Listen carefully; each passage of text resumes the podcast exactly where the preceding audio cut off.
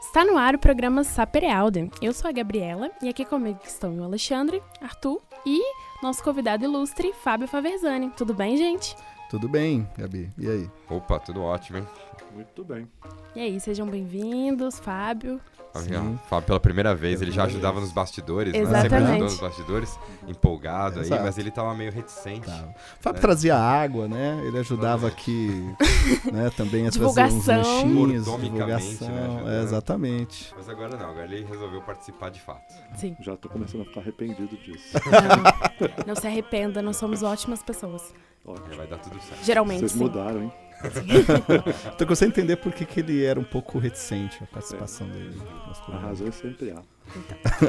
Mas então, qual que seria o tema de hoje, Gabriel? Então, hoje nós vamos falar sobre a importância dos clássicos no Brasil e o papel dos estudos clássicos no nosso país. E aí? Também, Ótimo. tema, tema capilar. Exatamente. E- exatamente. E propício, né? Já que semana passada, não foi? Uhum. Houve o 22º Congresso da SBEC, que é a Sociedade Brasileira de Estudos Clássicos, não é? Exatamente, estávamos todos lá. Juiz de fora. Sim. Foi um congresso muito importante, gente, porque nós, do Saperealdo, a gente apresentou o programa para os classicistas do Brasil. E foi muito importante porque a gente mostrou como que funciona essa dinâmica, essa nossa tentativa e iniciativa, né, de mostrar os estudos clássicos para além das esferas acadêmicas, é, mostrando de uma forma dinâmica, que é o que a gente tem tentado fazer aqui. Então, assim, para pessoas dentro da academia e fora, conhecer um pouco e foi muito legal, o pessoal gostou bastante.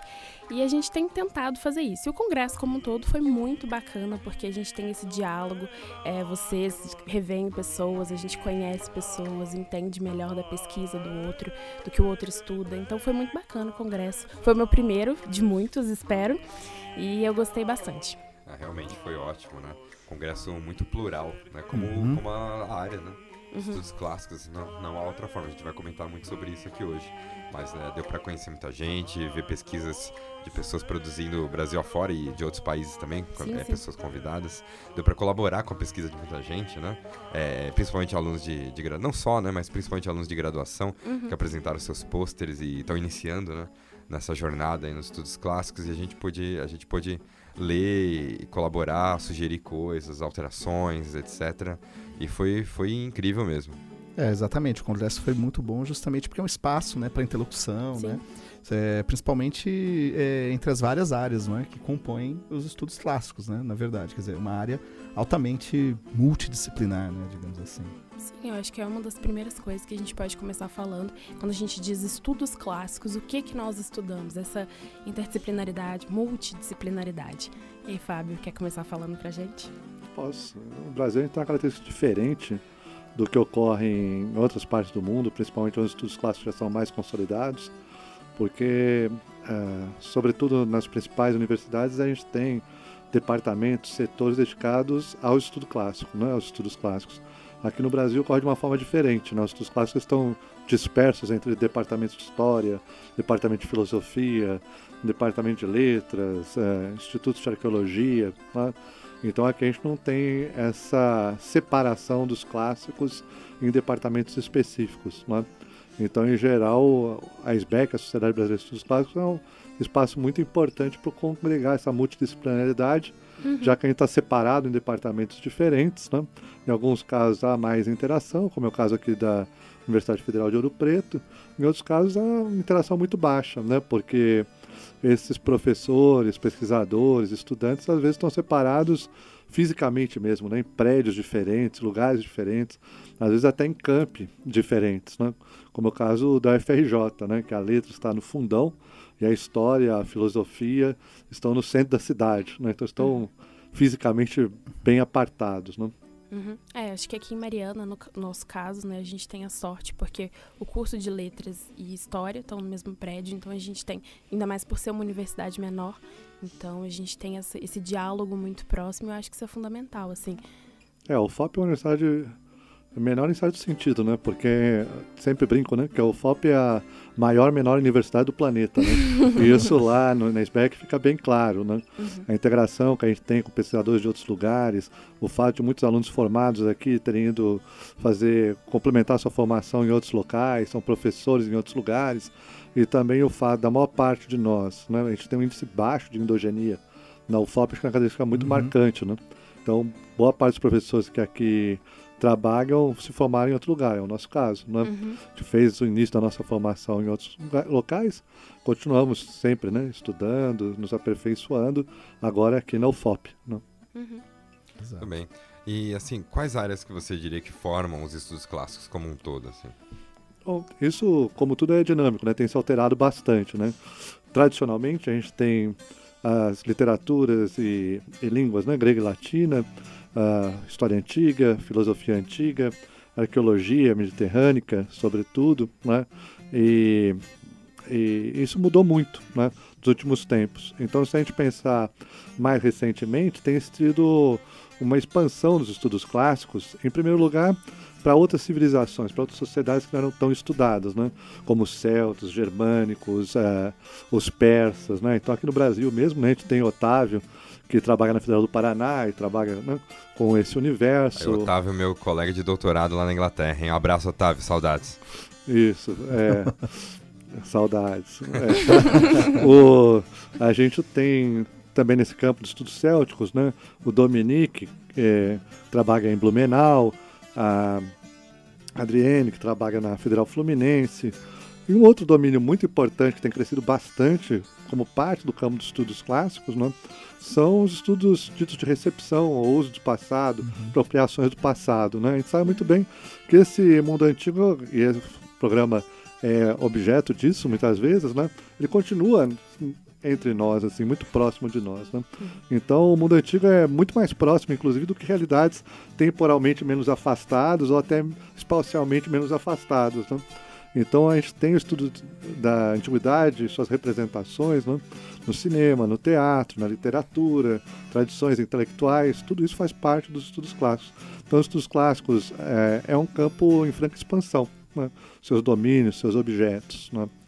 É, porque, na verdade, o que produz nossos estudos, sobretudo, não é o objeto em si, né? mas são as perguntas que a gente faz para essa documentação, para esse passado, né? Uhum. E as perguntas têm se alterado porque o tempo vai passando e a gente vai fazendo outras perguntas, né? O próprio Moses Finley dizia que a gente sabe mais sobre os gregos hoje do que os gregos sabiam sobre eles próprios, né? sobre né? Si. Que a gente fez um monte de perguntas que eles não estavam interessados. A, e... a, Mary Beard fala a mesma coisa, né? Que a gente sabe muito mais sobre os romanos Exato. do que é. os romanos sabiam, né? Ela falou sobre isso nesse livro dela, SPQR. SPQR né? Exatamente. Exato. E é verdade, né? A gente sabe mais, não é nenhum mérito, nenhuma glória, né? É porque a gente tem feito perguntas diferentes. Né? Então as perguntas vão mudando e, portanto, o campo vai mudando o seu desenho, conforme as perguntas que a gente faz.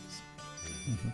É, num âmbito assim, Fábio, mais imediato, assim, pensando, pensando justamente numa expansão né, da, da, dos estudos clássicos no Brasil, e já que ele é pulverizado, então, mesmo nas universidades maiores, né, uh, em que esses estudos clássicos são um pouco mais consolidados, né? Só falo um pouco porque tem que relativizar, né? Em comparação, por exemplo, com universidades europeias, né? Quer dizer, é, os estudos clássicos existem nesses lugares desde a fundação dessas universidades. Desde antes de ser clássico. Desde quase. antes de ser clássico, exatamente. É, mas no âmbito mais imediato, assim, você acha que houve uma expansão da pesquisa e também da área de estudos clássicos na UFOP? Você que está aqui desde o começo dos anos 90? Ah, isso é inevitável, né? Os estudos clássicos têm se expandido bastante, né? Tanto quantitativamente quanto qualitativamente, né? Em primeiro lugar, porque tradicionalmente os estudos clássicos estavam limitados às universidades mais antigas, universidades mais consolidadas, né? Sobretudo no eixo Rio e São Paulo, né? Hoje em dia, a gente tem uma dispersão muito grande, né? Então, a gente percebe, percebeu isso na Sociedade Brasileira de Estudos Clássicos, nessa reunião, pessoas vindo de todas as regiões do país, né? Sim. Região Centro-Oeste, região Norte, onde as universidades ainda são muito recentes, né? O que leva a algo muito interessante, porque nessas universidades as pessoas têm liberdade para criar coisas novas, uhum. pensar os estudos é. clássicos de uma forma diferente, e os estudantes que estão lá se formando, né? Também eles partem de perguntas muito originais, muito novas, né? Então, a tradição, esse peso da tradição, às vezes também é limitante para pensar perguntas novas, uhum. pensar novos problemas. Né? Então, é claro que essa diferença né, entre centros mais tradicionais e centros novos, né, em geral, leva a que os centros mais tradicionais tenham um peso maior pela sua própria tradição, né, determinando os rumos da área. Mas é impressionante como a gente tem esses centros novos, de fato, criando coisa muito original e muito interessante. Né? Tanto é assim que agora, o próximo encontro nosso, da SBEC, vai ser em Fortaleza. Exatamente. Diretoria lá do Ceará, Uhum. né? E não é a primeira Partiu vez Ceará, que é isso. Partiu é, Ceará, já estou animadíssima. Não tá ruim, né? Sair juiz de fora pro Ceará, é, promissor. E não é a primeira Um vez. Juiz de Fora, gente. Gostou É. muito, hein? Sim, Gostou. foi incrível. Praias excelentes. Só que não. E a gente tem aí, né, pela segunda vez a SBEC indo pro Nordeste. A primeira vez foi em Natal. Né? Aham. Foi em 2009, né? Ou foi em 2008? Agora tô... Eu acho que 2009. 2009, é, acho que foi 2009, sim. Mas, essas coisas, coordenada pelo nosso filósofo Marcos Filgueira, né? E violinista também, toca um violão magnífico. Foi excelente o evento lá, né? Então, a SBEC, ela, ao mesmo tempo que congrega, também testemunha bastante esse processo de mudanças, né? A SBEC nasceu em Belo Horizonte, né, em 1985, bem recente, né? E é um centro importante aqui. Vários encontros foram realizados aqui em Minas Gerais, né? Em Ouro Preto, em Belo Horizonte, Juiz de Fora, né? E a primeira vez eh, que a gente teve o encontro da SBEC foi em Belo Horizonte, Minas Gerais. Minas Gerais aqui tem um papel de proeminência, né? No qual a gente se orgulha. Sim. Inclusive ainda a sede até hoje, né? É em Belo Horizonte. né? Exatamente. é. E a primeira presidente foi a professora Haganushi. Ah, eu já não lembro porque eu não estava participando, não. Eu sou idoso, mas não chega tanto. eu- se eu posso estar enganado, então os ouvintes me corrigem, mas eu, eu chequei isso antes. Ela foi a primeira presidente né, da SBEC, uma arqueóloga Uhum. Professora Professor Raiganush. Sarian. Legal. Exatamente. lá da USP, arqueóloga, né, representando aí os caras. Isso é, o, o ouvinte pode pensar, pô, uma arqueologia clássica Exato. no Brasil, né? Como é que se dá isso, né? Afinal de contas, não, parece um pouco distante, né? Assim, você vai analisar objetos ali, materiais, né? pois é, mas o Brasil ele tem contribuído com muitos pesquisadores né, que, que coordenam sítios arqueológicos fora do Brasil. Né? É, analisam objetos aqui e também coordenam lá. Então, eu lembro do professor Fábio Vergara, né? Professor da Federal de Pelotas, que, é- com quem já trabalhei quando morei lá. Lembra, é, outros pesquisadores, né? Então- Gilberto Francisco acabou de liderar Exato. uma missão de escavação. Ele é Exatamente. membro da escola francesa. Isso, professor da Unifesp, né? Uhum. Exato. Então, é, pesquisador de primeiríssima linha, né? E E o Funari também. Né? Funari, Funari, Professor exatamente. Pedro Paulo Funari, da Unicamp. Os professores do MAI também, né? Aham. Maria Beatriz Florenzano, né? Maria Isabel D'Agostino Fleming, Elaine, né? são professores que têm um papel muito importante, reconhecido internacionalmente nesse campo. Né? Uhum. Coordenam laboratórios importantes, né? o LARP, o Laboratório de Arqueologia Romana Provincial, o LABECA, né? sobre a cidade antiga. Então, ele tem laboratórios importantes, tudo de arqueologia no Brasil, sem dúvida. né? E importante também, talvez, ressaltar que essa área, esse domínio da arqueologia, do estudo da cultura material, teve uma importância capital no- na formação do, do Estado Nacional Brasileiro, né? a partir da formação Sim. do museu, que tinha como um dos elementos-chave a- essa tradição clássica. Né? Por causa das relações da corte brasileira né? com cortes europeias, foi possível eh, trazer para o Brasil um acervo muito importante, né? que foi estudado largamente e que esteve sob guarda da Universidade Federal do Rio de Janeiro até o incêndio. né? Exato, Museu Nacional, Museu né? Nacional. Um Né? óbito do Museu Nacional. Exato. Sim. Uma coisa, É assim, parcial, porque algumas coisas estão lastimável, sendo recuperadas e essa tradição né, larga de conexão do Brasil com uma tradição clássica, né, é super importante. Vocês mesmos comentaram aqui sobre a bandeira de Minas Gerais, né? Isso. Então, né? Sim. Sucesso.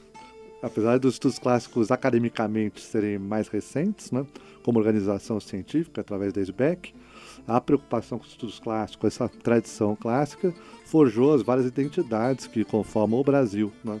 Então, ter estudos dedicados a isso é fundamental, não só para pensar essa antiguidade, mas pensar o Brasil mesmo e a formação nacional. Exato. É, se pensar essa literatura brasileira anterior ao romantismo, né, ela é fundamentalmente pautada justamente nessa na emulação dessa tradição, né, em vários níveis, vários gêneros, né. Né, toda essa influência clássica.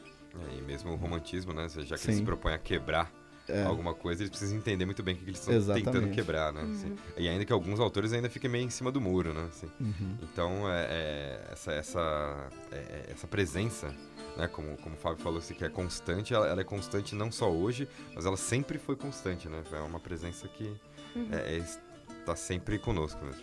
Por isso que é fundamental você ter os estudos clássicos pagados pelas várias universidades, pelos vários departamentos, porque além de eles servirem né, ao estudo desse objeto específico, eles também são muito úteis para pensar outros objetos que vieram a posteriori, em outras temporalidades, e tomaram a antiguidade como uma referência, que é positiva, uhum. que é negativa, uhum. contrapontos, etc.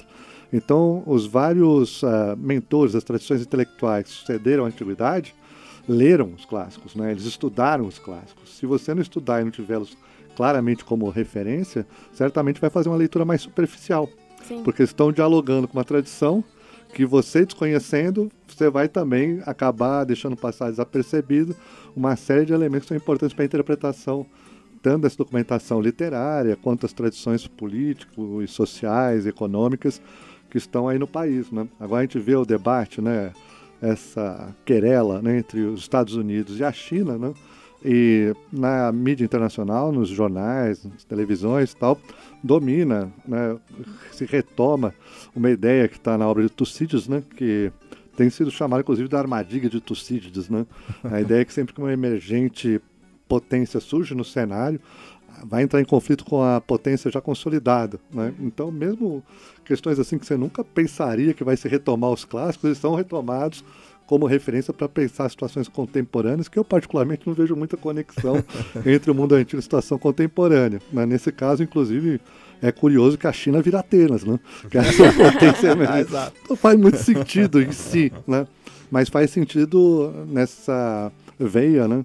da retomada da tradição clássica como elemento interpretativo importante para diferentes sociedades, quase como um mecanismo comparativo né, que permite que sociedades em diferentes lugares do mundo vejam um problema a partir de referências que são comuns.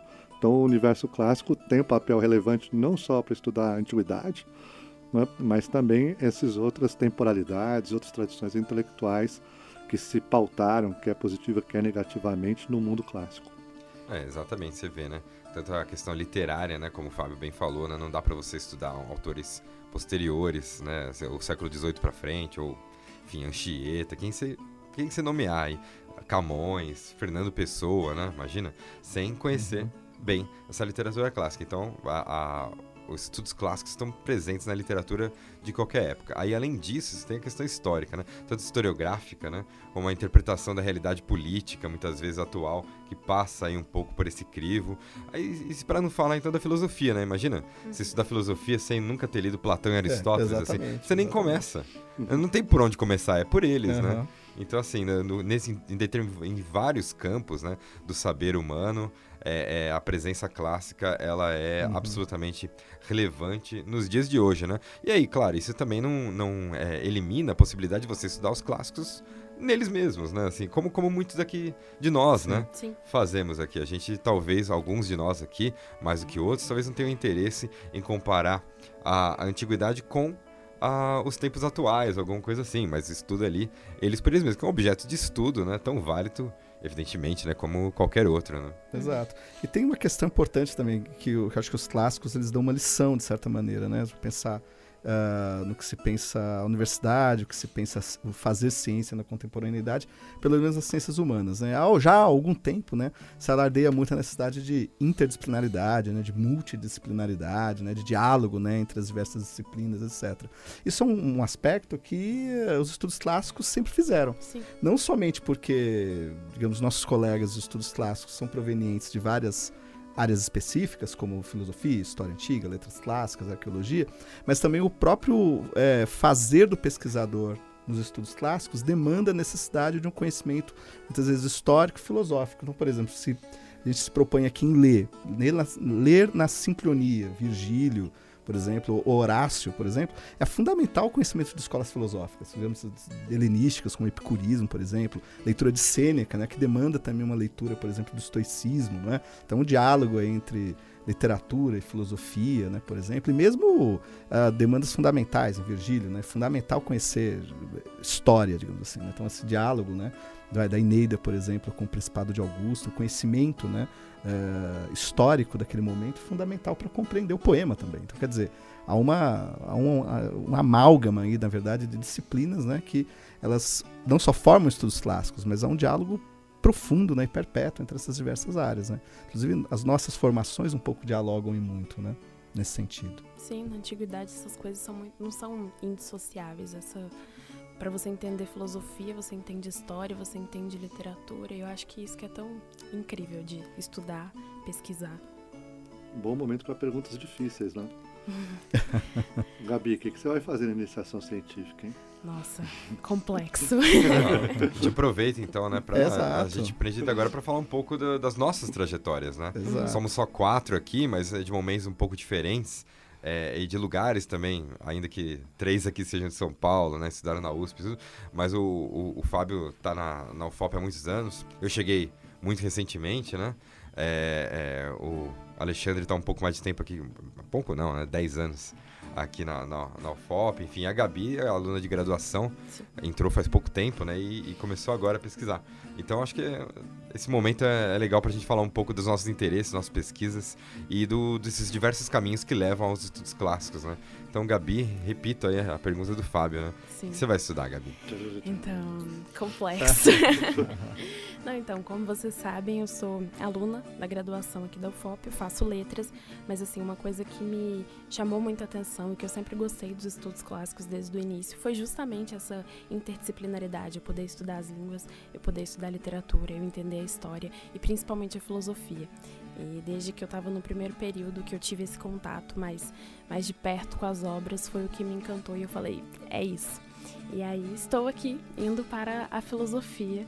É, então eu estou montando meu projeto né, de iniciação científica e assim pretendo estudar justamente nessa interdisciplinaridade o conceito de justiça é estabelecido na República de Platão e como que ele é transmitido no Delfix do Cícero. Então assim são dois contextos políticos, sociais distintos, antigos, né?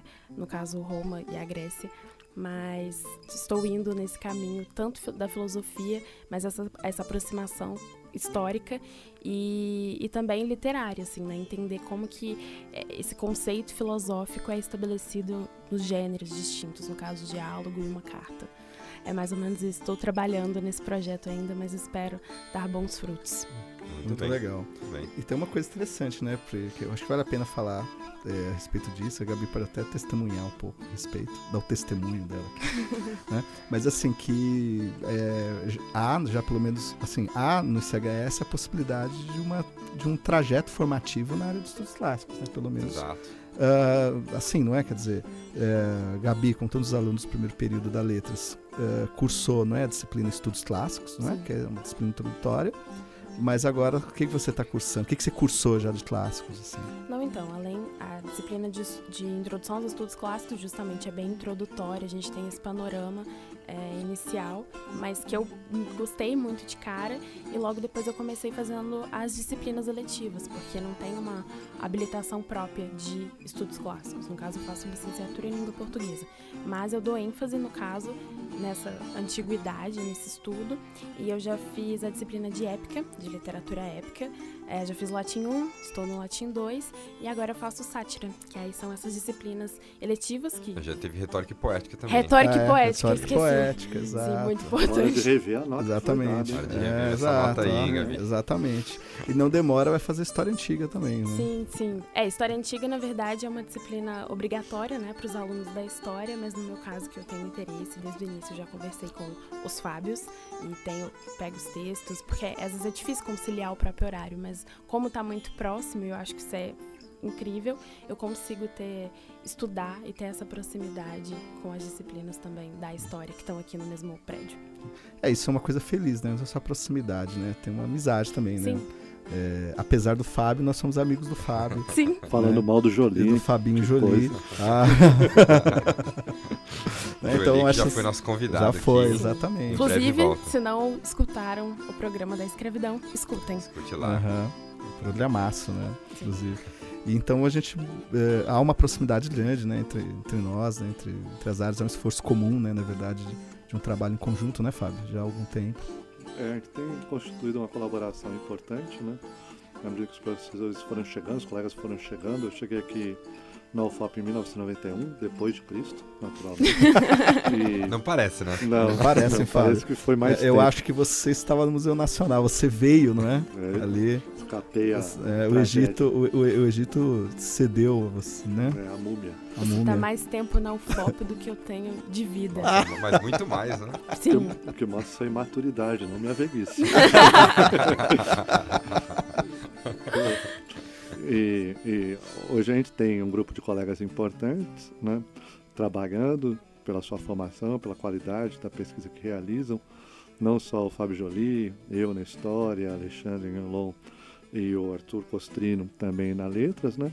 Mas ainda o nosso professor Bruno, né, Bruno uhum. Salles, popstar, Exato. que já também já participou. Inclusive, é, se vocês não aqui. escutaram o programa das universidades, escutem.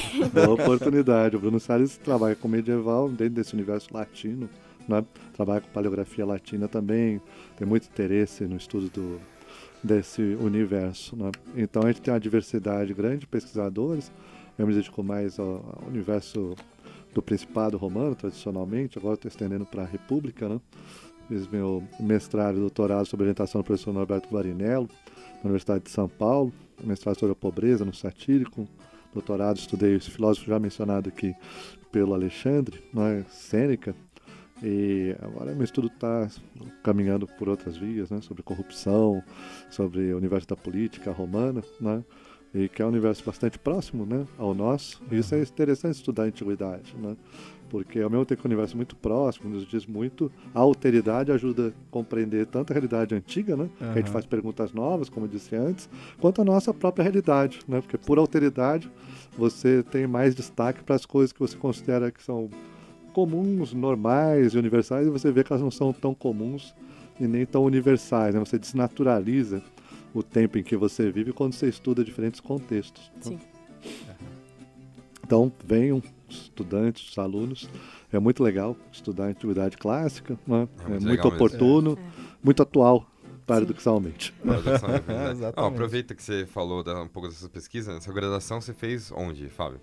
Tudo na Universidade de São Paulo. Né? Uhum. Né? Eu fiz tudo. É, eu sempre estudei e trabalhei, né? então minha capacidade de mobilidade ficou relativamente reduzida. Estudo na Universidade de São Paulo, sempre com o meu orientador, com o Norberto Guarinello. E foi uma formação que durou muitos anos. Né? Diferente do que é hoje, né? em geral as pessoas fazem mestrado em dois anos, o doutorado em quatro. Né? Eu demorei tudo, tudo, acho que foram 11 anos. Né? Então não é exatamente o percurso mais rápido do mundo. Mas antigamente, lá no século XVIII, isso era mais comum. Né? Era menos comum as pessoas realizarem pós-graduação e era mais comum essa formação ser mais longe, mais longeva, né? Mas era, era uma tempo, outra assim, é. coisa, né? Uhum. Então é, hoje mudou muito, né? O nível de exigência, padrão de exigência em relação aos trabalhos, né? é diferente, né? De que é nem melhor nem pior, mas é diferente hoje. Hoje se espera que a pessoa faça mestrado em dois anos. Então, Exato. obviamente, é um trabalho mais monográfico, mais uh, focado em algo, né? Uhum. Tempo de formação dos alunos, formação instrumental, que é fundamental em estudos clássicos, né? Conhecimento de língua, né? Tanto as línguas modernas quanto os idiomas, né? Em que estão as fontes escritas hoje se dá ao longo desse percurso, né? Então começa na graduação, estudando, continua no mestrado, segue no doutorado, para ir ganhando uma proficiência, né, que permita essa formação do pesquisador como desejada, né? Então as pessoas que têm interesse em estudar, né, e têm interesse em ampliar seus horizontes, inclusive do ponto de vista mais instrumental mesmo, conhecer línguas, conhecer outras culturas, outras realidades, de novo, bem-vindo aos estudos clássicos. É o seu lugar. pois é, mas eu acho que o Fábio tocou num ponto importantíssimo aqui que eu gostaria de salientar, porque às vezes a gente tem uma imagem, assim, às vezes as pessoas fora da universidade que por um acaso entram em contato com com a existência dos estudos clássicos e com a pesquisa em estudos clássicos e às vezes há uma imagem, mesmo dentro da universidade, às vezes há uma imagem de que as pessoas que fazem estudos clássicos elas são, é, é, é, elas têm é, privilégios, no Exato. sentido que elas não precisam trabalhar uhum. e etc. Tá? Eu acho que isso não é, primeiro que isso não é verdade, né? Uhum. Acho que a maioria dos pesquisadores que eu conheço na área durante essa formação. E veja, né, é, pesquisa é trabalho, né? Isso tem que ficar muito claro, Sim. muito evidente. Então, assim, o, o, que, o que se tem dentro da universidade como um todo, e nas humanidades um pouco mais, talvez, e nos estudos clássicos é, é, talvez seja quase uma regra, é, é, que as pessoas trabalham duas vezes, né? Ou seja, elas Exatamente. pesquisam né, e também precisam, né, para se manter, diversas formas, precisam trabalhar de outras maneiras, né? Muitas vezes dando aula. Sim. Então o Fábio falou que ele sempre trabalhou.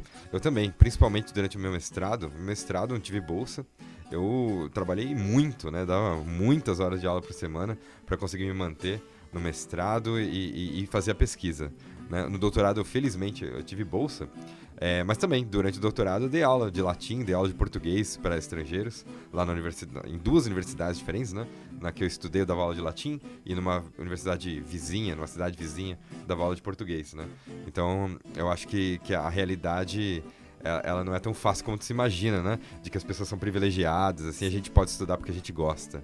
Não, a gente gosta mesmo e, e a gente se esforça porque a gente gosta. É, exatamente. Eu já, é, eu sou uma experiência, bem, parece testemunho, né? Mas é um pouco mesmo, né? É, é, um pouco estudar estudos clássicos, né? Muitas vezes, porque, porque há de fato um ranço, né? Um, um, um ranço, né? Que associa, né? O estudo do grego, do latim, dessa tradição as elites, né? Então muitas vezes a gente recebe a pecha, na verdade, de ser membro, né? Sermos membros dessas, dessas elites, ou mesmo, enfim, como o Arthur falou bem, né? A gente não precisa trabalhar, né? A gente estuda muitas vezes por diletantismo. Primeiro que não é diletantismo, né? É pesquisa, é trabalho, né? E a gente trabalha duplamente, como o Arthur falou, né? Eu mesmo também, no mestrado, é, sempre fui professor, inclusive é, vai fazer 20 anos que eu dou aula. Né? Esse professor na, es na escola, Velho faz tempo, mesmo, né? Tá faz. Não, eu comecei a dar aula na graduação, no, no, logo no, no, meu segundo ano de graduação. Comecei a dar aula no ensino médio. E pra, justamente para me manter, né? Depois cursinho, mesmo fazendo mestrado, assumi cargos na universidade privada, né, em São Paulo, paralelamente ao meu mestrado, né? Houve o tempo em que eu fui professor substituto na USP por dois anos, né, na, na área de língua e literatura latina que, cujo salário era irrisório, né? É, eu, eu, piada, eu, me né? lembro nitidamente que eu recebia 450 reais por uma vaga de é, regime parcial uh, Você graduado. vivia parcialmente. Eu inclusive. vivia parcialmente, exato, é, é fato. Né? E uh, no doutorado, pelo menos no doutorado, no período do meu doutorado, eu já estava na UFOP, né? Eu entrei na UFOP mestre, né? Eu era um garoto, assim. 28 anos continuo, na UFOP. Continuo. continuo então, é, então, eu fiz todo o doutorado aqui, mas sempre trabalhando, né? Isso que você falou é importante é, assim, é, pôr em cena, né?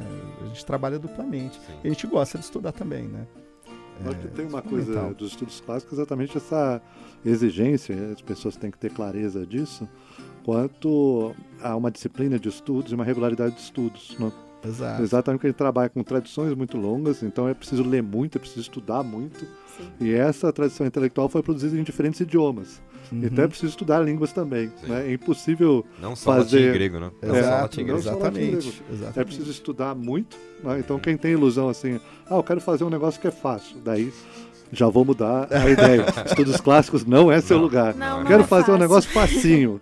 Não é, é seu então, lugar mais, não. Vai lá fazer cálculo 1. Um, não sei qual é o lugar, mas não são os estudos clássicos. Os clássicos dependem de erudição, Sim. depende de uma interlocução internacional muito forte, né? Todos nós, né, no nossa trajetória de pesquisa, desenvolvemos essa interlocução com diferentes colegas de diferentes países, né? A SBEC mesmo, agora na semana passada, né? Tinha colegas de diferentes países lá frequentando uhum. e as pessoas que estavam lá tiveram interlocução com pessoas de outros países também para apresentar suas pesquisas. Então, é uma área muito internacionalizada e que exige muita erudição. Né? Então, isso é uma característica que talvez leve a essa pecha, né? Uhum. De que Exato. os, vamos dizer assim, que o custo de formação de um, de um pesquisador de estudos clássicos seja muito elevado e, portanto, só estaria aberto a pessoas que têm patrimônio, que têm. A primeira parte é verdade, a segunda não é verdade. Eu acho que aqui somos três testemunhas disso. Né? É, a Gabriela também, né? Ela desde, desde do início tem trabalhado como monitora, né? Sim. Uhum. É, de, de disciplinas de estudos clássicos, né? Também de literatura brasileira, uhum. tal. Enfim, então desde o início também tem trabalhado aí. Sim. Não é só É, e ainda que fosse, né, só ficar estudando não seria nenhum privilégio. mas no caso nada. dela é trabalho ou escravidão? É, um, um pouco dos dois, Um pouco né? dos Um pouco dois. dos Talvez eu seja um pouco escravizada aqui. Assim, talvez, talvez. Na verdade, desde o do meu segundo período eu já trabalhei como monitora. É, fui monitora um período voluntária, um período bolsista, agora eu sou tutora é, de literatura brasileira, que também, como a gente já falou, tem total essa influência clássica. Então, assim, não é fácil pra ninguém, mas a gente se esforça porque a gente gosta e é por isso que a gente tá aqui, né? Exatamente. Exato. É, aproveitando já que você está falando de gostar, né? Assim, o, o- a Gabi falou o que, que, ela pesqui, que ela vai pesquisar, o Faverzani falou um pouco sobre o que ele pesquisa. E você, Alexandre? Você, você só trabalhou ou você pesquisou alguma coisa? então? Conte para nós! Eu não sei, dizem, né, que eu, que eu pesquisei alguma coisa, Não, né? eu tô brincando. Meu Assim. colega aqui tem dois livros publicados. Não, pesquisador jovem, eu falo brincando, mas eu admiro. né? Tem dois livros publicados, fora vários artigos importantes e tal. É um exemplo mesmo pra mim. Então, não, obrigado, cara. Eu, é, então, na verdade, eu entrei na USP, né, em letras, isso faz já muito tempo, 1999. Eu tava Esse nascendo. 20 anos, Ah, 20 anos, né, do- desse início né, na USP. E lá é, é interessante, eu tive um caminho um pouco parecido com a da Gabriela, quer dizer, é, você, ela, ela deixou bem claro na fala dela que a disciplina de estudos clássicos, ainda que introdutória, foi ela que abriu as portas né, para que ela, é, digamos assim, passasse aqui a ter esse desejo né, por estudar as clássicas, etc. Isso aconteceu também comigo, quer dizer, na USP, a introdução aos estudos clássicos, né? 1 e 2, né, inclusive, que é do, no básico, isso foi algo que me deixou absolutamente extasiado, me apaixonei pela área. E no final do, do- desse primeiro ano eu não tive dúvidas né, de ir para as clássicas. Né? Então eu cursei Língua e Literatura Latina, ah, fiz eh, também iniciação científica, também como a Gabriela está fazendo agora. Eh, fiz com o João Ângelo Oliva Neto, né, querido Abraço, João João. Ângelo. Grande abraço pro João. Ah, sempre muito querido. E foi como o Fábio, com relação ao Norberto, foi uma trajetória longa, né? De, de, de, de orientação com, com o João Ângelo, né? Então fiz um mestrado com o João também, é, estudei marcial, é, especificamente epidemas misóginos, que eu traduzi, anotei. E também fiz um estudo retórico-poético em que rastrei a ideia do vitupério. E depois o doutorado também com o João Ângelo, em que eu estudei também marcial, mas uma especificidade né, da, dos epidemas eh, marciálicos, né, que ah, particularmente aqueles epidemas ligados a- ao festival da Saturnália, né, da- uma festa dedicada a É tipo Saturno. um carnavalzão romano, né? Mais ou menos, é bem, Opa! eu acho que até mais assim picante. né? Ui, aí Ui. sim? Mas é, mas enfim, foi e foi também um trabalho evidentemente muito prazeroso, né? Essa foi a minha trajetória, né? Falar de Saturno e picante pode dar problema. O pai dele fica. Pode, pode, exato. E- Era isso, assim. E tem o Arthur, né? Nosso amigo há muito tempo já, a gente se conhece há muito tempo, né? Muito E- tempo, né? E a gente se conheceu nem por, por causa das clássicas, né? Pois é, foi, foi, foi foi- por foi outro mais ou menos, né? Assim, é, É. no- a gente tava numa, num jantar, né? Eu acho que E foi. a gente conheceu exato. por causa de Star Trek, né? Exatamente. foi, exatamente. A gente ficou horas conversando sobre Star Trek. Star Trek, depois que a gente foi ver, né? Nosso interesse comum também, Exato. pelos estudos clássicos, né? Mas eu também, também estudei, na USP, entrei em 2003, lá na graduação, também como o Alexandre, como a Gabriela. É, primeira disciplina de introdução aos estudos clássicos, né? Que eu tive com o Marcos Martinho. Abraço, É, Marcos. grande Marcão. né? Espero que ouça e vai ouvir esse programa. Escute, Não, Marcos. vai ouvir, Ele vai, ouvir. E, e depois fui fazer iniciação científica com o Marcos, né, sobre retórica, mas assim sobre progimnasmata, né, ou seja, exercícios que se faziam na- durante a educação romana, né, é, traduzi um texto do Suetônio sobre isso, né, sobre os retores, né, os professores de retórica. Depois do mestrado, fui fazer mestrado com o Marcos também sobre retórica, traduzi o Sêneco Velho, né, as suas horas ainda nesse tema desses exercícios romanos. E aí no doutorado eu mudei consideravelmente. Ainda que eu tenha permanecido um pouco dentro da retórica, mas eu mudei consideravelmente, inclusive de país, né? Eu fui fazer doutorado na Universidade de York, né? Com, é, num departamento que não era nem clássicos, né? Era departamento de estudos medievais. Né? E aí eu estudei um pouco essa transmissão dos conceitos retóricos, né? Lá de Cícero, né? lá de Roma, até a corte do Carlos Magno, né? Do Império Carolíngio. Um autor especificamente chamado Alcuino, que era um cara bem importante na época que hoje ninguém Eu, ninguém nunca ouviu falar. Mas e eu fiz, eu trabalhei com paleografia, né? Edição de texto. Então é, é, foi muito produtivo, né? Nesse sentido, né? Que eu pude aprender coisas que aqui no Brasil ainda estavam incipientes, estão incipientes, né? E que agora eu, eu voltei também para uns motivos para tentar fomentar um pouco é, esses estudos, né? Então assim, são trajetórias relativamente diferentes a, a, aqui, mas que convergem, né? Sim. E demonstram um pouco dessa pluralidade que, que é, faz parte dos estudos clássicos. Exato. É um universo muito amplo, né? E isso acho que é até importante ressaltar para quem nunca trabalhou com clássicas, né? Pergunta que sempre fazem para a gente, né?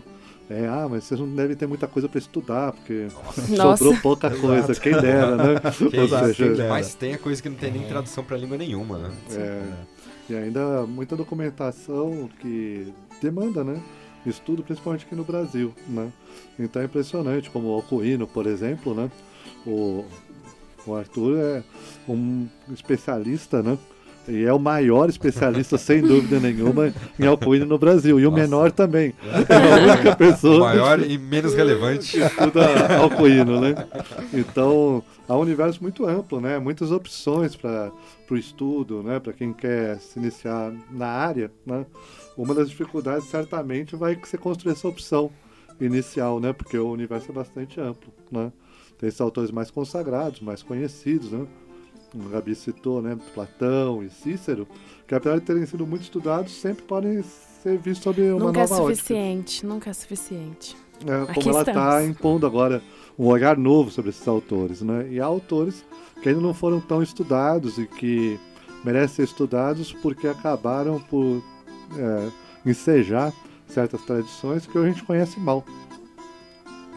Então, é, acho que deu para dar uma ideia, né, mais ou menos, do que são os estudos clássicos Sim. no Brasil, é, da importância deles, da presença deles, da, da SBEC, né, da Sociedade Brasileira de Estudos Clássicos, que é, que é uma organização é, muito legal, recomendo a visita ao site. Eles têm uma, têm uma revista né, também. www.classica.org.br Exatamente. A revista é a clássica. Exatamente, tem uns artigos, tem até um artigo meu lá. Mas tem, tem apesar que, disso, ela é muito boa. Apesar disso, apesar disso ela é muito boa. Né? Exclui o meu e Todo mundo tem maus momentos, a clássica. Mas eu acho que dá pra filtrar, né? Dá, dá. É, felizmente. Você não precisa ler tudo, uhum. né? tá. Então, gente, aproveitando nessa divulgação não só da revista, mas também esse, esse diálogo e essa interação, vocês sabem que estamos aí nas redes sociais, é no Facebook, no Instagram. Então, se vocês tiverem mais interesse, dúvidas, perguntas, contactem a nós. E, e, também no YouTube agora. Sim, é aí outra novidade, né? Além do Spotify, que estamos no Spotify, nos escutem, também estamos no YouTube, então assim, tentando cada vez mais estar acessíveis para vocês. É isso, gente. tanto no Spotify quanto no YouTube é possível assinar, né, para não perder os episódios. Então Exatamente. vai lá, não ouve, percam. Segue Vem com a gente. Assina o canal. Assina o canal, curte, compartilha. Dá joinha. Que... Sim. Ativa o sininho. Exatamente. Vem pro Sapere, você também vem. Não, eu tinha feito. Alheia, né? Sim, vergonha alheia. Eu, eu fiz uma. Só pra ficar claro, foi o Alexandre. É, Sim, não tem roteiro. Foi, foi. Foi, não tem roteiro, talvez eu corte isso na edição. Ou não, eu posso não, deixar você passar um vergonha. Isso, né? Não, eu tenho uma logo melhor. Saperealder, a antiguidade como você nunca ouviu. Uau, Uau nossa, hein? Ficou bom, hein? Nossa, até tremi aqui. É, exatamente. Tá bom. Então é isso, gente. Muito obrigada, Fábio, pela Obrigado, presença. Ex-presidente da SBEC. Exato, ex-presidente da SBEC, exatamente. Está aí nos, nos, ajudando sempre nos bastidores, mas sinta sempre bem-vindo para poder estar tá aqui com a gente. Exatamente. Está. Logo, logo você volta agora para falar de corrupção também. Sim. Uhum. Exatamente. Daqui cinco anos eu volto. então, tchau, tchau, galera. Foi um prazer. Obrigado. Tchau, gente. Até mais. E a gente agradece novamente o apoio aí do Pós-Letras, do Leiro FOP, também da Rádio Plural, do Laboratório de Jornalismo do ICSA. Tchau, tchau, gente. Até a próxima. Tchau, gente. Obrigada. Até mais. Tchau.